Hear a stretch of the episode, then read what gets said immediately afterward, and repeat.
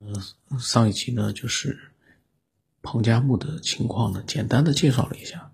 那么，呃，彭加木的失踪以后啊，就有各种各样的一些奇思怪想。打比方，双鱼玉佩这个词一一提出来，大家就知道双鱼玉佩，很多人都知道啊。然后呢，呃，说呢，这个是个上古的生物，可以复制东西，甚至于复制人。那么还有一个沙名，就是说。中了不明之毒，人类变异变成了僵尸。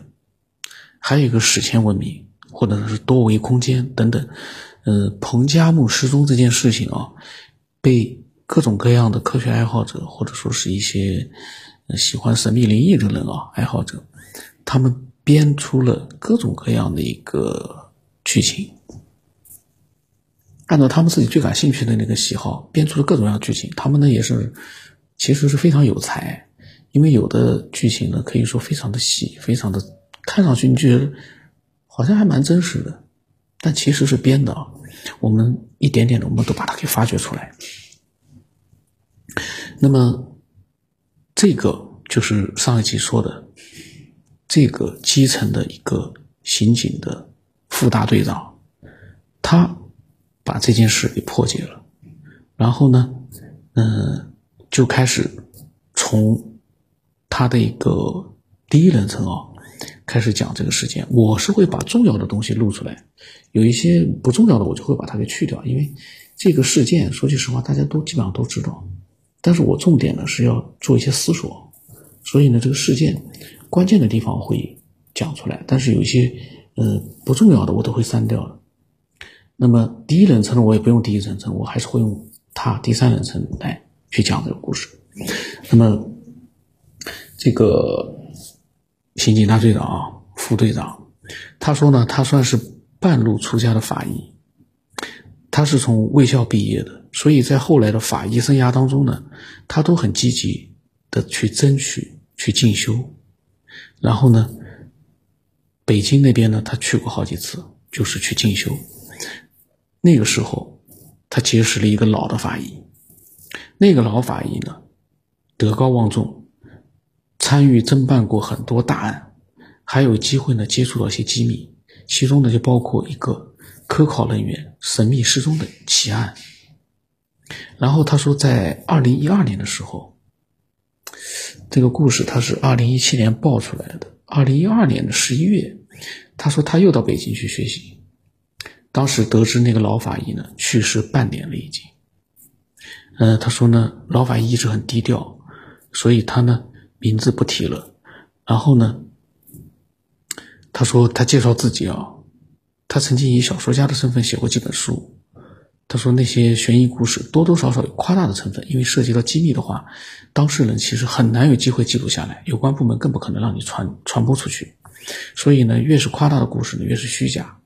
他说呢，这一次呢，他要说的故事是真实的，甚至是一个大谜团得到合理的解释。这个呢，他说他是个小说家啊，写小说的人呢就会胡编乱造，有的时候。但是啊，我们看他这个事件，如果他能把它编的非常的具有可信度，那也是不简单的。他说呢，做法医的人都看透了生死，所以当他听说老法师去世了，很难过。然后呢，他决定啊，趁着就在北京学习的时候呢，去拜祭一下这个老法医。然后呢，老法医火化以后呢，他老伴骨灰呢放在故宅之中，他们家就在雍和宫附近的一座四合院里面。他和老法医的言语投机，好几次呢到他们家去做客，所以他老伴就认得他。他去了之后呢，嗯，老法医的老伴就招呼他到屋子里面去住。雍和宫附近的一座四合院，这个真实度。他说是很真实的，我们就看一看啊。我们当他是真实的啊。然后呢，老法医的单位把他的遗物都处理掉了，除了一些抚恤金。老伴呢，什么也没拿到。然后老法医呢，参与侦办过不少的要案，有些东西比较敏感。那单位这么做呢，也是情有可原。所以呢，这个大队副队长啊，刑警副队长没有想太多。然后在聊天的时候呢。那个法医的老伴就问他：“要不要看看老法医留下来的书籍？因为这个老法医呢，写过几本专专著，所以在他的书房里面有很多成堆的学术资料。对于这个学想正在学法医的这样的一个刑警队长来说，那绝对是非常重要的一个珍宝。所以呢，嗯，他就进去看了老法医的书籍，还有他的藏书、学术资料。但是呢，这些书和资料都没有涉及到机密或者是什么答案，都是一些有关学术性的东西。那经过那个老法医老伴的允许。他呢带走了一些资料和书籍，因为那些东西啊需要时间去消化，所以他不可能全部都记在脑子里。而老法医的资料呢，里面有很多他的个人的一些注释，所以呢非常的宝贵。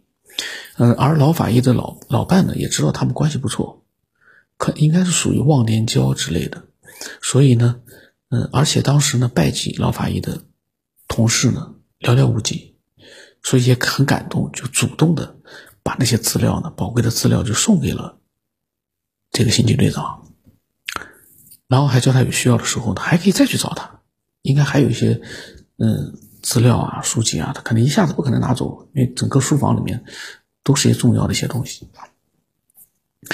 然后呢，他在北京学习了一个月，结束之后呢，他把这些资料带回了广西，认真的去看。嗯，他说虽然呢那些资料。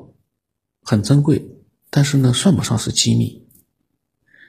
但是啊，就在他看到一半的时候，他发现老法医在不起眼的一个角落里面，写了一个电邮的地址、邮箱的地址和一串像是密码的数字和字母的组合，那就是邮箱和密码嘛。那么他呢，嗯，因为呢，就是可能比较好学。他对于法医的知识都是如饥似渴的，一看到有这么一个邮箱，那他立刻打开电脑，登录了老法医留下来的电子邮箱，然后他进入了老法医的电邮之后呢，他整个人都惊呆了，因为啊，重要的东西都在这个邮箱里面，里面存放的是他的办案的日记。我这里有在想，他说老法医不太使用这个邮箱，但是呢，邮箱如果说办日记的话，那应该是要打很多的字上去。那有个大量的打字的话，老法医有没有那样的一个时间和精力？包括他有没有那样的一个熟练度？真的是我觉得，那个时候因为是一二年，大家想想看，一二年老法医。他为什么把日记写在本子里，那打在电邮里面？这个，那么他说呢，他作为同行是也了解老法医的，因为是如果普通案子呢，就是问心无愧的做好了。嗯，他这问题呢是有的时候碰到一些特殊情况，你不能告诉大家，然后呢还觉得会那个时候就会觉得有点良心不安。那么他说，为了不把自己逼疯掉呢，就会把想说的事情。用另一种方法说出来，他的意思就是老法医把很多不能讲的东西放在了电子邮箱里面，也有他的一个可可可信度，也有。但是老法医既然是法医的话，应该知道公安嘛，应该知道网络的这种邮箱是很容易被破解的。二零一二年那个时候，而且是。台式电脑用的时候，病毒最多的时候，网络病毒。那么今天时间差不多了，我下次再继续接着讲啊。去更远的地方，见更亮的光。